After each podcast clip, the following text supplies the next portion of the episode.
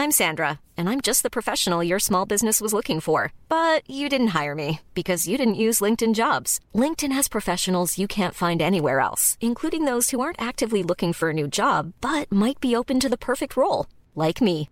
In a given month, over 70% of LinkedIn users don't visit other leading job sites. So if you're not looking on LinkedIn, you'll miss out on great candidates like Sandra. Start hiring professionals like a professional. Post your free job on linkedin.com/spoken today.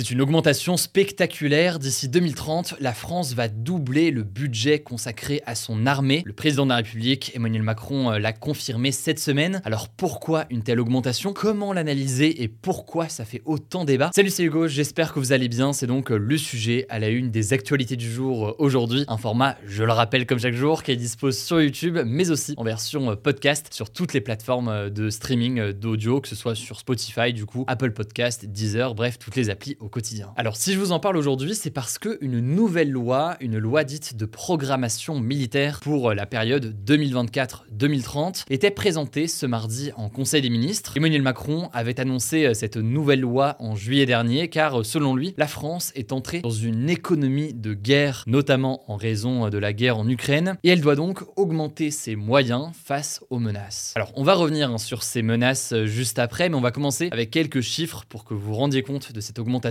Très concrètement, le budget annuel de la défense française doit atteindre 69 milliards d'euros en 2030 contre 32 milliards d'euros en 2017. On est donc sur un doublement ou plus que doublement de ce budget en près de 10 ans. Et si on rentre dans le détail, on peut noter que 60% du budget sur 7 ans va être consacré au renouvellement de ce qu'on appelle la dissuasion nucléaire. En gros, c'est la modernisation d'un certain nombre de matériels militaires comme des missiles, des avions rafales ou encore des sous-marins nucléaires nucléaire. Ça, c'est donc pour que vous ayez euh, certains ordres de grandeur qui montrent cette augmentation importante du budget. Mais alors, pourquoi investir autant d'un coup dans l'armée française? Alors, la première chose qui est avancée euh, par l'Élysée, mais aussi par un certain nombre de spécialistes, c'est qu'il y a aujourd'hui des faiblesses à combler, et ce, notamment dans le contexte de cette guerre euh, en Ukraine. En effet, depuis le début de la guerre, en février 2022, la France a énormément investi pour aider l'Ukraine militairement. Et pour vous donner une idée, la France a déjà livré 30 canons César à l'Ukraine c'est donc des véhicules équipés de canons. Ça représente quasiment la moitié de son stock. Le problème, c'est que la production derrière ne suit pas forcément. Donc aujourd'hui, eh bien, il considère qu'il faut rattraper le retard et donc reconstituer des stocks pour arriver euh, en 2025 à 109 canons César. Autre exemple, selon certains, euh, de faiblesse, il faut noter que euh, la France est aujourd'hui le deuxième espace maritime au monde derrière les États-Unis. Et donc là, par espace maritime, on entend en fait les zones d'eau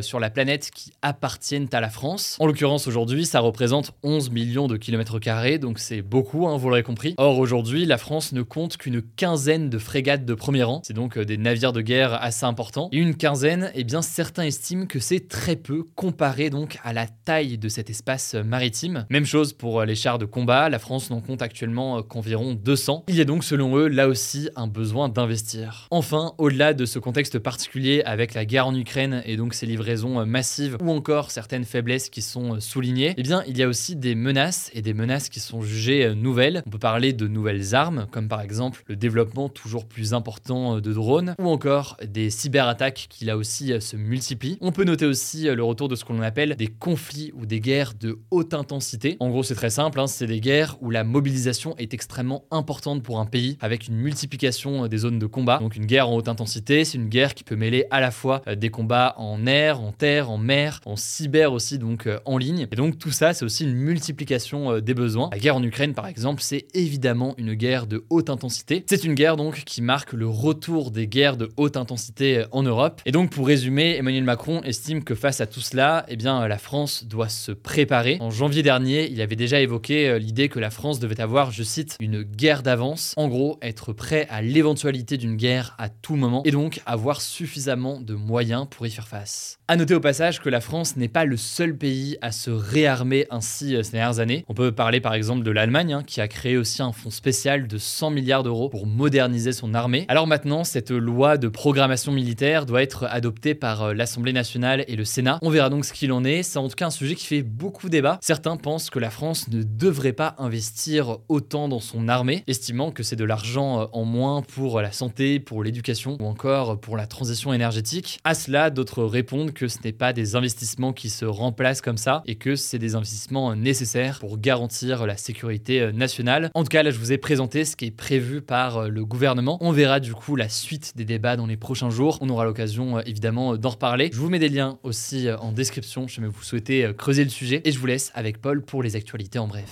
Merci Hugo. Salut à tout le monde. Direction les États-Unis pour commencer. Donald Trump s'est rendu ce mardi à sa convocation au tribunal de New York. On vous en parlait vendredi. L'ex-président américain est accusé d'avoir versé de l'argent à une femme avec qui il aurait eu des relations sexuelles et de de ses comptes de campagne, ce qui serait une violation des règles électorales aux États-Unis. Et donc c'est historique. Jamais un ancien président américain n'avait été inculpé. C'est l'équivalent de mise en examen en France. Alors là, qu'est-ce qu'il s'est passé? C'est en fait le début de la procédure. Là, on a pris par exemple ses empreintes digitales, mais aussi on l'a prise en photo. Ce qu'on appelle un mugshot aux États-Unis. Vous savez, ces fameuses photos de face et de profil que l'on voit notamment dans les films. Ensuite, on a détaillé à Donald Trump ce qui lui est reproché exactement, et face à ça, il a plaidé non coupable. Donald Trump continue en fait de dénoncer, je cite, une chasse aux sorcières, donc en fait une manœuvre pour l'empêcher de se présenter à l'élection présidentielle de 2024. Et d'ailleurs, certains de ses partisans ont manifesté ce mardi. Face à ça, d'immenses moyens de sécurité ont été déployés dans la ville de New York. Cette inculpation de Donald Trump est en tout cas un événement qui a été suivi massivement par les médias américains. Deuxième info, ça parle d'environnement. Les émissions de gaz à effet de serre de la France ont baissé de 2,5% en 2022, selon CITPA, l'organisme officiel en charge de ce calcul. Les gaz à effet de serre, ce sont les gaz responsables du changement climatique. Et alors cette baisse de 2,5%, c'est une bonne nouvelle. Ça veut dire que la France a rempli ses objectifs climatiques. Alors ça peut s'expliquer en partie par les efforts de baisse de consommation d'électricité qui ont été engagés en France sur la fin de l'année 2022. Le gouvernement avait appelé à la sobriété. Ceci dit, c'est quand même une bonne nouvelle à nuancer parce que quand on regarde de plus près les chiffres, eh bien on s'aperçoit qu'il y a aussi des facteurs extérieurs dans cette baisse. Par exemple, les températures de la fin d'année 2022 qui ont été très douces, qui a réduit la consommation de chauffage. Et puis pour être précis, c'est pas parce que cet objectif là de réduction des gaz à effet de serre en France est atteint que la France en fait assez pour lutter contre le changement climatique, car là les objectifs dont on parle, ils ne prennent pas en compte les gaz à effet de serre qui sont émis lors de la fabrication des produits que l'on importe en France, et ça on en a parlé en détail dans la vidéo qu'on a publiée dimanche sur notre chaîne principale Hugo Décrypte sur le changement climatique, eh bien c'est une grande partie des émissions de gaz à effet de serre françaises. Troisième actu, le président de l'Ouganda, un pays d'Afrique de l'Est, a tenu des propos anti-LGBT qui ont fait beaucoup réagir, des propos qui ont été rapportés par le média britannique The Guardian. Alors il s'appelle Yoweri Museveni, et il a appelé les dirigeants africains à, je cite, sauver le monde de l'homosexualité. Pour lui, l'homosexualité est, je cite toujours, une grande menace et un danger pour la procréation de l'espèce humaine. De nombreuses organisations de défense des droits des LGBT ont dénoncé ces propos. Et pour vous rappeler un peu le contexte, il y a dix jours, le Parlement de l'Ouganda a adopté une loi qui prévoit justement de lourdes peines pour les personnes homosexuelles, jusqu'à 10 ans de prison et même la peine de mort en cas de récidive. Alors on ne sait pas encore si cette loi va véritablement être appliquée, mais l'ONU a dénoncé, je cite, une loi probablement parmi les pires au monde. Et plus largement en fait, il faut savoir qu'en Afrique, 27 pays répriment encore l'homosexualité. Quatrième info, près d'une personne sur six dans le monde souffrirait d'infertilité. C'est un chiffre qui alerte et qui a été dévoilé par l'Organisation mondiale de la santé ce mardi. L'OMS parle d'un problème sanitaire majeur. Très concrètement, ça veut dire qu'une personne sur six n'arriverait pas avoir un enfant à un moment ou un autre de sa vie quand il le souhaiterait. Et ce qui est marquant selon l'OMS, c'est que ces problèmes d'infertilité touchent tous les pays du monde, qu'ils soient riches ou pauvres, indifféremment. On avait parlé de ce problème de l'infertilité en détail dans une vidéo il y a 4 mois. Vous met le lien en description. En tout cas, pour résoudre ça, l'OMS appelle notamment à deux choses. Déjà, une plus grande prévention de l'infertilité et ensuite aussi des efforts pour le traitement de l'infertilité en développant notamment l'accès aux techniques de fécondation artificielle. Cinquième actu en tech, Twitter a changé de logo ce mardi et ça a fait pas mal parler, je vous explique. En fait, le traditionnel oiseau bleu de Twitter a été par une image de chien. Et alors pourquoi Ce chien en fait, ce n'est autre que le logo du Dogecoin, une crypto-monnaie très appréciée d'Elon Musk, le nouveau patron de Twitter. Alors il faut noter que ça a fait immédiatement exploser le cours de cette crypto. Et alors selon le média américain spécialisé TechCrunch, eh bien cette manœuvre, ce serait une sorte de poisson d'avril en retard d'Elon Musk ou bien un troll, appelez ça comme vous voulez. C'est que récemment des investisseurs l'ont poursuivi en justice en l'accusant d'avoir fait fluctuer artificiellement le cours de cette crypto-monnaie par le passé, de ce Dogecoin donc, et les investisseurs lui reprochent du coup de leur avoir fait perdre de l'argent. Sixième info, la NASA, l'agence spatiale américaine, a dévoilé ce lundi le nom de quatre astronautes qui s'envoleront pour une mission autour de la Lune en novembre 2024, une mission qui s'appelle Artemis 2. Ce seront les premiers astronautes à voyager vers la Lune depuis la mission Apollo 17 de 1972, ça fait donc près de 50 ans que personne ne l'avait fait. Alors attention, cette fois la fusée ne se posera pas sur la Lune, mais tournera simplement en orbite autour de la Lune. C'est seulement plus tard que des astronautes iront sur la Lune. Alors qui sont ces quatre heureux élus? Alors il n'y a pas d'Européens, ce sont trois Américains et un Canadien. Et en tout cas, ce qu'il faut noter, c'est que parmi ces quatre astronautes, il y a une femme et un homme homme noir, alors que jusqu'ici, dans tous les programmes Apollo de la NASA vers la Lune, eh bien il y avait eu que des hommes et tous blancs. On termine avec une dernière actu en science. C'est une première. Une équipe de chercheurs a réussi à filmer un poisson à plus de 8000 mètres de profondeur. C'est un record. C'était précisément à 8336 mètres et ça s'est passé dans le Pacifique, au large du Japon. Et selon les scientifiques, c'est en fait la profondeur maximale à laquelle on pourrait espérer trouver un poisson pour vivre. Il faut dire qu'à 8000 mètres de profondeur, les conditions sont extrêmes. La pression est 800 fois plus forte qu'à la surface de l'océan. Précisément, il s'agissait d'une espèce inconnue de poisson limace qui fait environ 10 cm de long. Pour finir sur une note de culture générale, vous vous demandez du coup, mais alors quelle est la profondeur maximale des océans sur Terre? Eh bien, c'est 11 000 mètres dans la fosse des Mariannes qui se trouve dans le Pacifique Nord-Ouest. En comparaison, l'Everest, qui est le point culminant de notre planète, c'est 8848 mètres. Voilà, c'est la fin de ce résumé de l'actualité du jour. Évidemment, pensez à vous abonner pour ne pas rater le suivant, quelle que soit d'ailleurs